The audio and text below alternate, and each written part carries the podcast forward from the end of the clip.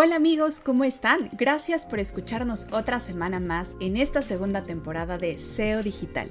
El día de hoy tenemos un programa imperdible. Ya en el episodio pasado hablábamos sobre básicos de ciberseguridad, pero en este episodio complementaremos este tema tan importante para las organizaciones y claro que tiramos la casa por la ventana, porque tenemos una invitada de lujo que cualquier SEO quisiera tener de consultora en su board. Así que no se desconecten y prepárense porque esto se va a poner buenísimo. Ahora sí, sin más, comenzamos. SEO Digital tecnología, negocios, marketing online, expertos y mucho, mucho más. Un espacio pensado para ayudar a dueños, directores y gerentes de marca a tomar mejores decisiones. Conduce Luis Vadillo, Cristina Pineda y Andrés Costes. Patrocinado por MSK, expertos digitales. Pensemos en esta situación. Faltan 10 minutos para la hora de salida en la empresa y la persona responsable de pago a proveedores recibe un, un email del vicepresidente de finanzas que dice que hay que realizar una transferencia urgente para cerrar un negocio importante. Además que debe realizarse en ese preciso momento. Lo más probable es que se trate de un engaño conocido como fraude del SEO. El fraude del SEO es una forma de ataque que generalmente apunta a la alta gerencia y a los miembros del equipo financiero o contable de la compañía. Es, en este fraude, los ciberdelincuentes intentan hacerse pasar por alguna figura directiva para convencer a los destinatarios de hacer transferencias de dinero de forma urgente a una cuenta que está bajo el control de estos atacantes. Y no solo es a través de correo. En marzo de 2019, criminales utilizaron un software basado en inteligencia artificial para imitar la voz del CEO de una empresa de energía alemana y así llevar adelante un engaño que les permitió robar 220 mil euros. La divulgación de estos casos es importante para generar conciencia y prepararse para enfrentar las formas en las que evolucionan las técnicas para vulnerar la seguridad de empresas e instituciones. Gracias por escucharnos y efectivamente con una invitada espectacular, una invitada de lujo el día de hoy tenemos con nosotros a Erika Mata, una de las tres mujeres más exitosas de la seguridad de la información en México según la revista B-Secure y una de las 50 mujeres más importantes en ciberseguridad en América Latina. Con más de 20 años de experiencia en el rubro de la seguridad de la información, ciberseguridad, protección de datos, ella es doctora en ciencias con especialidad en seguridad y también, por supuesto, maestra en ciencias computacionales por el Tecnológico de Monterrey. Actualmente es CISO de Bank of America en México y tengo el orgullo de decir que es mi amiga Erika. Muchísimas gracias. Qué invitada, qué tema. Estamos muy contentos. Gracias por estar por aquí. Bueno, la agradecida soy yo por la invitación, porque además Luis me ha dicho que nos vemos muy seguido en la escuela, ¿no? porque nunca se deja de estudiar. Así que muchas gracias por la invitación. Exactamente, también por acá este, coincidimos por ahí en el IPAD. Muchísimas gracias, Erika. Erika, queremos aprovechar este tiempo para escucharte, sin duda. Queremos escuchar tu perspectiva de este tema, que sin importar cuando escuches este podcast, la ciberseguridad es un tema que tiene que estar en la conversación de la alta dirección de las empresas. Y me gustaría comenzar, vámonos directo a las preguntas. Me gustaría consultarte, Erika, ¿Cuáles son esas amenazas? Ya escuchamos ahí en el dato curioso de la entrada un tipo de amenaza, pero seguro tú tienes mil más que conoces. ¿Cuáles son esas amenazas que el día de hoy podrían ponernos a nosotros alerta, a la gente que está al frente de las marcas, a la alta dirección de las empresas? ¿Cuáles son desde tu perspectiva esas amenazas que existen en este momento? Bueno, mira, el ejemplo de Andrés fue un caso típico que además con la pandemia creció impresionantemente porque cada quien en casa pues no se ve ni le da tiempo de validar o de confirmar que efectivamente es el, CFO o el CEO o alguien importante pidiéndole a su gente que, que, haga un ajuste en el pago de una factura, etcétera, ¿no? Eso pasa todo el tiempo y a veces las transferencias van tristemente a México, donde viene el pago fraudulento, lo sacan y cierran la cuenta, ¿no? Este, eh, es súper triste. Pero bueno, ese está muy enfocado en personas, ¿no? Vamos a platicar. Yo creo que antes de hablar de las amenazas como tal, las conocidas como este tipo de, ataques que van dirigidos a ciertas personas, que van enfocados a personas, también es cierto que las empresas a veces no estamos listas hasta que es demasiado tarde, ¿no? Hasta que te pasa un, caso como el, de, el del fraude del SEO, que también se llama como BEC, por si lo han escuchado por ahí. Hasta que pasa un algo así, decimos, ah, hace falta poner medidas de seguridad, ¿no? Y entonces yo creo que ese es el primer gran reto y amenaza al mismo tiempo, porque esta falta de conocimiento o no sé, ausencia de una estrategia o de una cultura de seguridad, pues propician que estos tipos de cosas que este, sean, sean exitosas, ¿no? Y siguen siendo lucrativas que al final, pues eso buscan los, los amigos delincuentes. Entonces ya mencionaron en el caso curioso a las personas. Es la primer gran amenaza, ¿no? Las personas somos súper vulnerables porque nos pueden engañar, a veces fácil, a veces con extorsión, a veces no, este, pero o, o voluntariamente cooperamos también puede ocurrir, pero hay otras cosas que vienen del lado técnico y otras cosas que son de procesos de negocio. Yo creo que otra amenaza seria está relacionado no solo en entender que hay que hacer seguridad, sino realmente poner los dineros y el presupuesto que se necesita para hacer un programa integral y completo de seguridad. ¿no? Seguridad está relacionado con riesgos y, creo que eso entendemos todos los todos los CEOs, todos los CIOs, todos los CFOs entienden temas de riesgo y de cuánto nos costaría hacer las cosas. Hoy, cuando escuchamos seguridad, escuchamos tecnología y creemos que eso es seguridad. Y estamos viendo ejemplos en donde tecnología no tiene nada que ver. Es, es un tema de decisiones de personas. Entonces, esta ausencia de una cultura puede convertirse en sí mismo en una amenaza. Y ya sé que no estoy contestándote con cosas técnicas de los hackers, los rusos, los coreanos, también. Pero esas son como las tradicionales, ¿no? Me gusta más, me, gusta más, perdón que te interrumpa, Erika, pero me gusta más porque el poner a la persona al centro de, de las posibilidades de riesgo, entonces te abre una ventana de abuso de confianza, de fraude, de muchas otras cosas. Así es, así es. Y, las personas somos las que programamos, las que hacen, las, personas de tecnología ponen la infraestructura, nos mandan a trabajar a la casa, este, ponen seguridad en red. Entonces, si te das cuenta, el, el, entorno del riesgo está alrededor de las personas y aquello que se hace para generar una cultura que nos prepare para que cuando algo ocurra, porque eventualmente va a ocurrir algo, estemos listos para identificarlo, lo detenemos y no hay un impacto, o sea, no te cuesta los 200 y algo mil euros que transferiste, ¿no? Porque lo identificas, se escala, entonces la gente de seguridad o el SWAT team de, de seguridad viene y te ayuda a contener y etcétera. Entonces, este, y, y, y bueno, e-, ese es un tema súper importante. Y el tercer punto es si hay si hay un negocio que se maneje de forma correcta, es este negocio que acabo de decir que habla de riesgos. Cuando ponemos a seguridad en la agenda de riesgos, es mucho más fácil que desde alta dirección veamos qué está ocurriendo y podemos ser previsorios y podemos tener las inversiones correctas para evitar que cuando me ocurra un incidente me cueste más caro, ¿no? Y bueno, ya, esto, estos son como los tres puntos que yo te diría que son los grandes retos que se vuelven amenazas o que facilitan que estas amenazas que ya conocemos, como los hackers, como tu mismo personal, como los, la, delincuencia organizada o los delincuentes organizados, contratados por quien quieras de los pillos en México, en Latinoamérica o en el mundo, trabajen. O incluso algún país, si es que estás en un país este, que, que, otro le paga para que te hagan algo, como ya sabemos, los rusos o los israelíes o los norcoreanos o los chinos de repente pagan a otros este, grupos eh, pues, de delincuentes, pero especializados en seguridad, para que hagan algo en su nombre, ¿no? Y no se dan cuenta. Entonces, esas son las grandes cosas que pasan. Y, y, otra vez, ¿no? Generamos amenazas si no, si no creamos una cultura.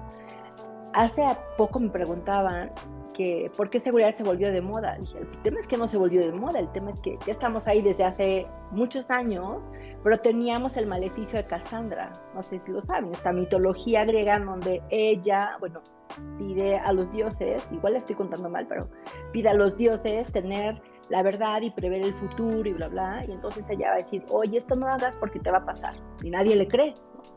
Entonces, Zeus le concedió el don de ver el futuro, pero nadie le iba a creer. Y eso pasó. Y yo creo que el maleficio de Cassandra se rompió cuando empezaron a pasar cosas cada vez más cerca.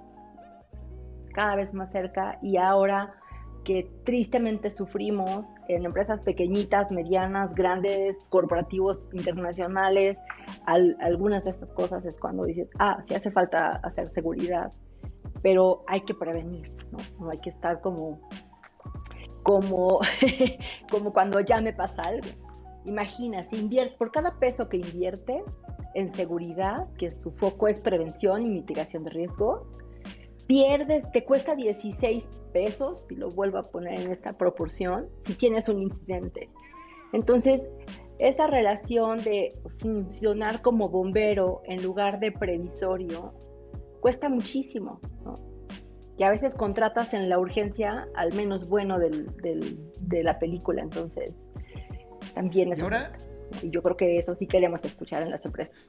Y ahora en temas de, de prevención y seguridad, eh, o hablando de ciberseguridad, en lo primero que se piensa normalmente es en software.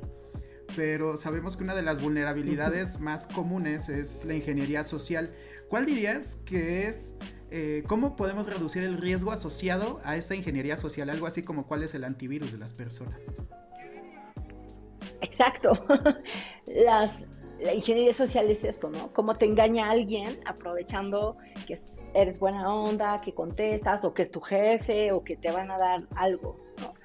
Este, ¿Cuál es nuestro antivirus? La educación. Yo soy súper fan y, muy pro de un programa de educación y de capacitación.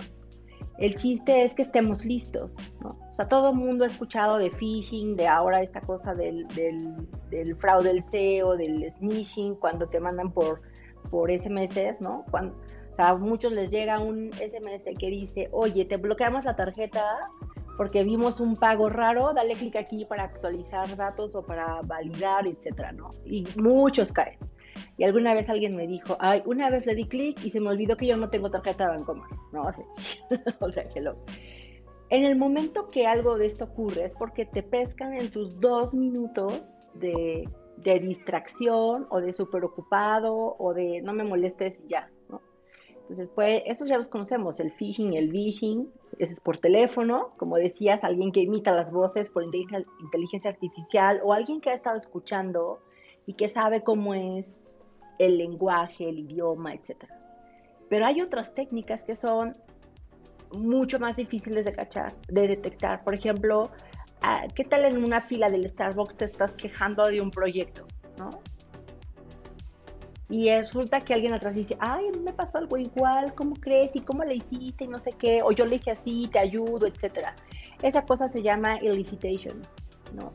Entonces son estas conversaciones casuales que buscan que buscan obtener información a partir, de asociándose o, empatizando contigo, con tu situación o con un proyecto, con el estrés o con, la, o con el relax de las vacaciones, etc.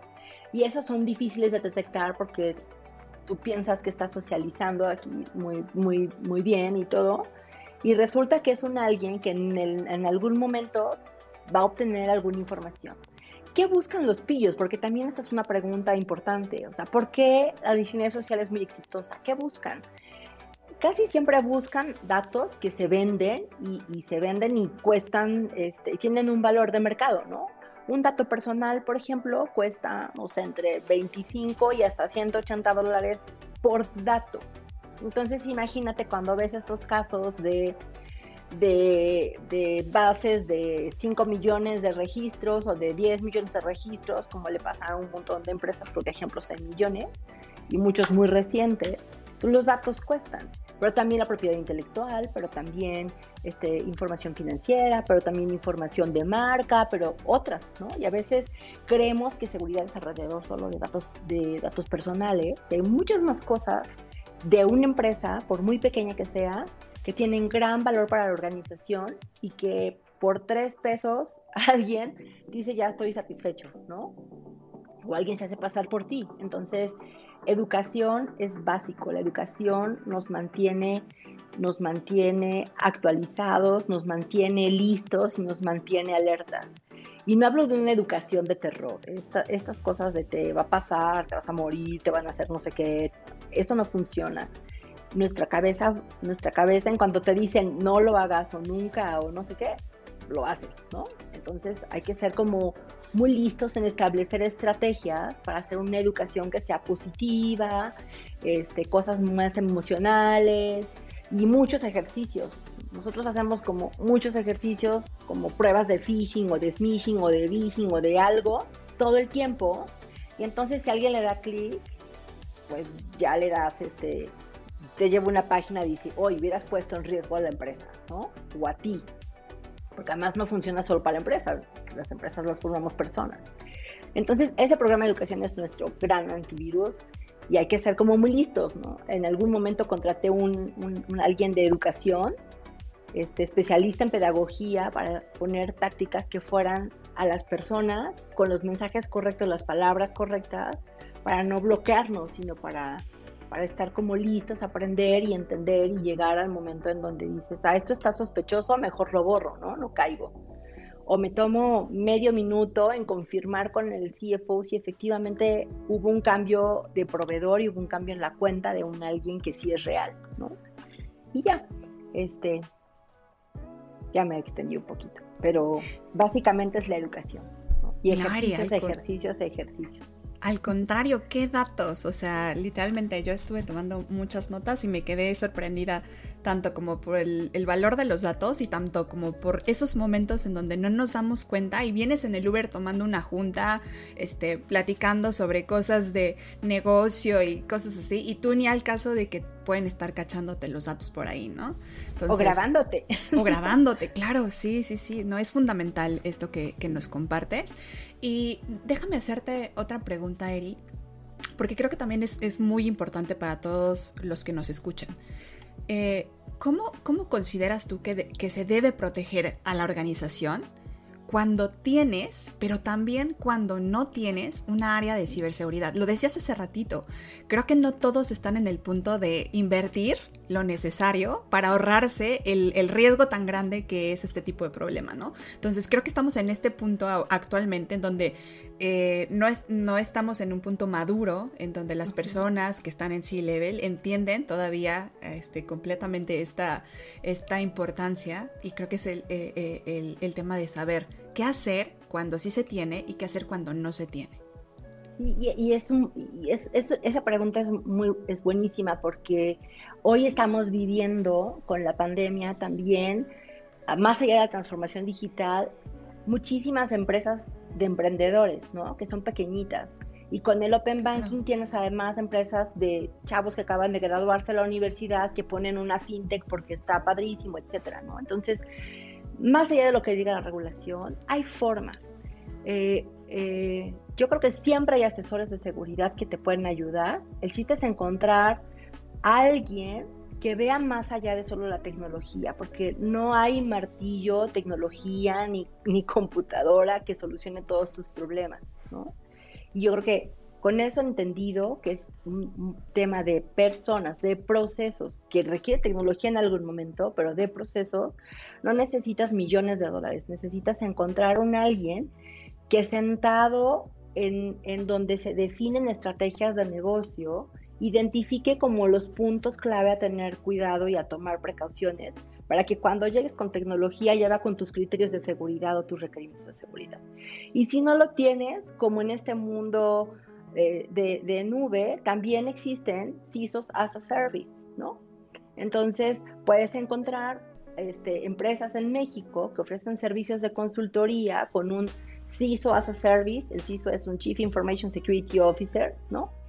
Y entonces puedes contratar servicios de distintos tipos. Seguridad es como enorme. Yo digo en las clases que es como medicina. Hay una parte que es muy técnica, hay una parte que es muy operativa, hay una parte que es muy de negocio, hay una parte que es muy matemática y de riesgos, y tiene una parte financiera también, ¿no? Entonces necesitas perfiles multidisciplinarios y entre más cerca estás de negocio, es más fácil ir caminando como en el mismo sentido para, para, para como yo digo, no, impedir que el negocio haga su trabajo, sino que habilitas negocio a donde quiera llegar, como quiera llegar, pero protegiéndolo, ¿no? Porque proteges todo. Y hoy, eh, hoy, hoy hablando de servicios, lo primero que tienes que cuidar es la confianza de tus clientes y tus, y tus inversionistas y todo, ¿no? Entonces, este, creo que hay eso. Un CISO as a service no tienes, y si lo tienes, asegura de tener, asegúrate de tener los procesos correctos que te ayuden a ver vista tecnología, vista gente, vista procesos, y, tener un, programa integral que no es solamente tecnología. El tema de gente es lo más complicado, pero también es lo más divertido y también es donde, en donde ves resultados más, más, más rápido. Eh, déjame compartirte un algo. Depende de lo que leas, vas a encontrar que los incidentes de seguridad o los, las brechas de seguridad o los ataques el 98%, bueno, entre el 85 y el 98, depende de lo que leas, tienen un factor humano. Entonces yo creo que hemos estado tal vez errando un poco en poner solo fierros y no encontrar los procesos que nos ayuden a proteger a las empresas. Entonces, podemos empezar con un programa de persona interno, con una consultoría que no es tan que no es tan excesiva, encontrando la gente correcta y poner programas ahí este, que, vayan ayudando a crear cultura y etcétera. Y después, bueno, ya vas creciendo conforme va madurando, ¿no? No hay que empezar por lo complicado, se puede empezar con cosas muy simples, aunque tengas una empresa de seis personas, ¿no? Seis, treinta, veinte mil, no importa, se puede ir creciendo. Y bueno, si estás en el sector financiero, ahí sí no tengo forma de ayudarte porque, porque la regulación desde el 2018 el sector financiero ha estado cambiando muchísimo y, prometen que este año van a venir como reglas cross instituciones financieras, o sea, no importa si seas fintech, buro de crédito, este banco, casa bolsa o lo que sea, a todos les van a tocar reglas para hacer como un ecosistema en este sector más, más, más homogéneo, ¿no? Entonces ahí sí no tengo que ayudarte, pero nada te prohíbe un, un virtual CISO. Y también el tema, no solamente de estar en la industria fintech, yo creo que si estás en alguna industria que recuperes, guardes, conserves muchos datos, estás en una industria de riesgo. En todas, en todas. Sector financiero, yo lo digo porque estoy en el sector financiero, pero hay ejemplos de todas. Energía, means agua, gas, electricidad, este, educación, sector salud desde el WannaCry en 2017 ha sido como target porque es en donde más datos personales hay de salud y permiten hacer industria automotriz, o sea, todo, porque ahora todo está conectado. Entonces ahora si tienes IoTs o, el, o sea, el Internet de las cosas o el Internet de todo, este, pues todo es susceptible de, de, de tener algún tema ¿no? de seguridad. Me parece espectacular y me quedo con muchos aprendizajes. Me gustaría pasar a las conclusiones y escuchar, si les parece, comenzar con Andrés. Eh, ¿Cuáles son esas cosas que te quedas con este, de, este aprendizaje, de esta plática que hemos tenido el día de hoy y qué le deberíamos de decir a la alta dirección? Creo que primero como una pequeña reflexión, puede ser que no podemos predecir el futuro, pero sí estar listos para lo que venga. Entonces, con esto lo, em, lo que dejo como conclusión rescatando algo que dijo Erika, las empresas las formamos personas, más allá de, inmuebles, software, eh, bienes, etc. Las empresas las formamos personas y la clave es la cultura. Y esta cultura la podemos eh, construir paso a paso y la clave son los procesos. ¿No? Poner atención a esos procesos y cuáles son los puntos vulnerables. Y creo que simplemente es como no pensar en si es ciberseguridad, si es en mi compu, si es en mi teléfono, es seguridad y punto. Totalmente de acuerdo. Querida Cris, ¿qué, con, ¿qué conclusiones, qué te llevas? Híjole, me llevo un montón de cosas, y estuvo eh, genial esta, esta charla. Primero me quiero quedar con un tema de cultura. O sea, creo que hace mucha falta que sumemos en, dentro de la capacitación de las empresas incluso temas de seguridad, ¿no? Procesos y todo lo que tiene que ver. Pero también me quedo con algo que dijiste ahorita hasta el último y es el tema de la simplicidad. ¿Cuántas veces nos pasa que ciberseguridad lo vemos tan complejo porque siempre lo hablan los de? ¿Sabes? O sea, siempre lo hablan en su idioma y nunca lo bajan al, ahora sí que a los mortales, ¿no? Y creo que eso es fundamental. Hablabas de hacer pruebas de phishing y cosas así como muy simples que pueden literalmente cerrar la brecha de este tipo de cosas. Entonces me quedo con ese tema de la simplicidad. Me quedo con eh, invertir. O sea, definitivamente si queremos cerrar esa brecha, eh, y no queremos que nos cueste mucho más dinero en algún momento, pues tenemos que empezar a cerrar esa brecha, pero con inversión, ¿no? Siempre hay caminos, es decir, si no tienes un área ahorita, siempre hay caminos, ya lo dijo Erika, ¿no? Hay este, personas as a service que se pueden, este, CISOs as a service que se pueden este, sumar a tu equipo y, y, darte consultoría. Y finalmente me encantó una frase que dijiste, los datos cuestan, ¿no? Y creo que en el momento en el que empecemos a tener más conciencia de ello, también vamos a, a querer protegerlos más, ¿no? Y este es un podcast que ha hablado mucho de datos, entonces era nuestra responsabilidad traer a un invitado de esta talla que nos dijera pues también el lado que hay que cuidarlo, ¿no? Si hablamos de los recursos, pues los recursos se tienen que cuidar. Yo me quedo con muchas cosas, también tomé bastantes notas eh, y me parece muy interesante, voy a destacar lo que decía Chris, el tema de, las inversiones, pero yo lo vi desde la perspectiva de la seguridad es un generador de ahorro, es, es un te da una previsión, te, te da paz y te da ahorro, entonces te, devuelve dinero. Toda alta dirección tendría que verlo. También me gustó mucho y que planteabas el tema de estos programas educativos y hago una analogía que me parece como subirse a, hacer eh, acrobacias con un arnés de seguridad. Entonces, ¿qué prefieres? ¿Es más efectivo tener un arnés de seguridad para si te equivocaste? Creo que es un buen programa educativo y va a funcionar más ese arnés de seguridad que un buen candado un candado al final se puede abrir porque se pudo cerrar. Entonces en ese sentido me parece que sí es importante probablemente invertir en software, pero también es muchísimo más importante, y nos lo has dicho varias veces en, este, en esta ocasión, querida Erika, que es importante invertir en las personas. Quisiera hacerte una pregunta a manera de conclusión. ¿Qué hay que leerle? ¿Qué hay que aprenderle? ¿Qué hay que saber? Porque creo que no nos va a bastar con un capítulo de un podcast para decir ya sé lo básico de ciberseguridad. ¿Qué debería de hacer la alta dirección y cederte la palabra para, tus conclusiones? Muchas gracias Luis y Cris y Andrés. Padrísimo.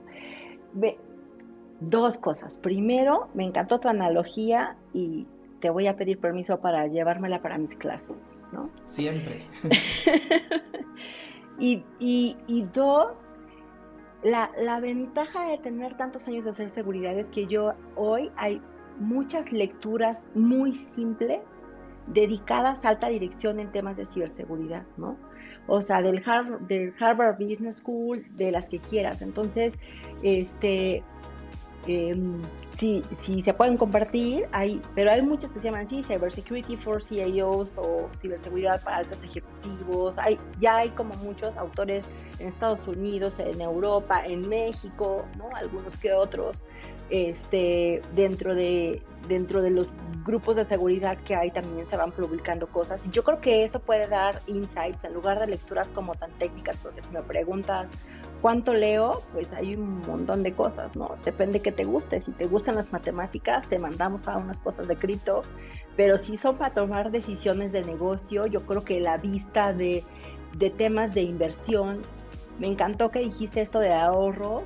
Sí, este, de hecho no hay como un ROI, ¿no? De, seguridad, se hace un, una, una, percepción en cuántos ahorros tengo a pesar que tenga un presupuesto para fraudes, para multas, para pérdidas, para incidentes, para bla, bla. Entonces, eso al final del día tiene ventajas.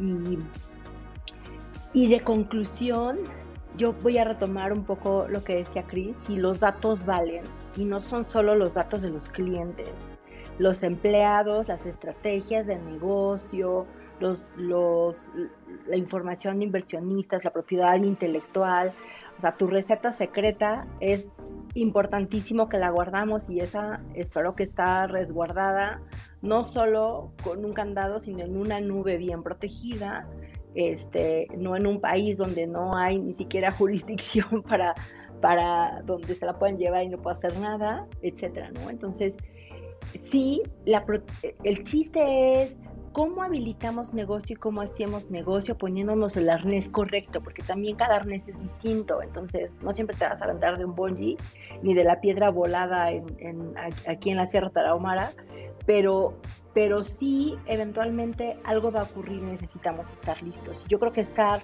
preparados con una cultura muy enfocada a la resiliencia este, y con una, y con una, como muy actualizados de lo que viene, de tecnología, de transformación, de modelos híbridos por la pandemia, todo eso cuenta y, y, lo primeritito a tomar en cuenta es qué hace mi negocio, cómo es mi cultura.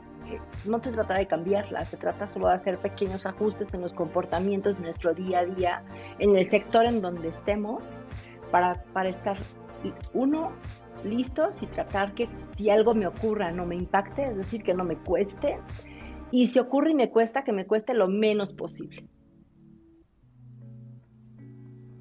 Totalmente. Querida Erika, muchísimas gracias por estar por acá. Antes de despedirte, quisiera preguntarte dónde te podemos, este, eh, dónde te encontramos, dónde te podemos seguir, escribir, buscar, eh, tus datos de contacto que puedas compartir con nuestro auditorio.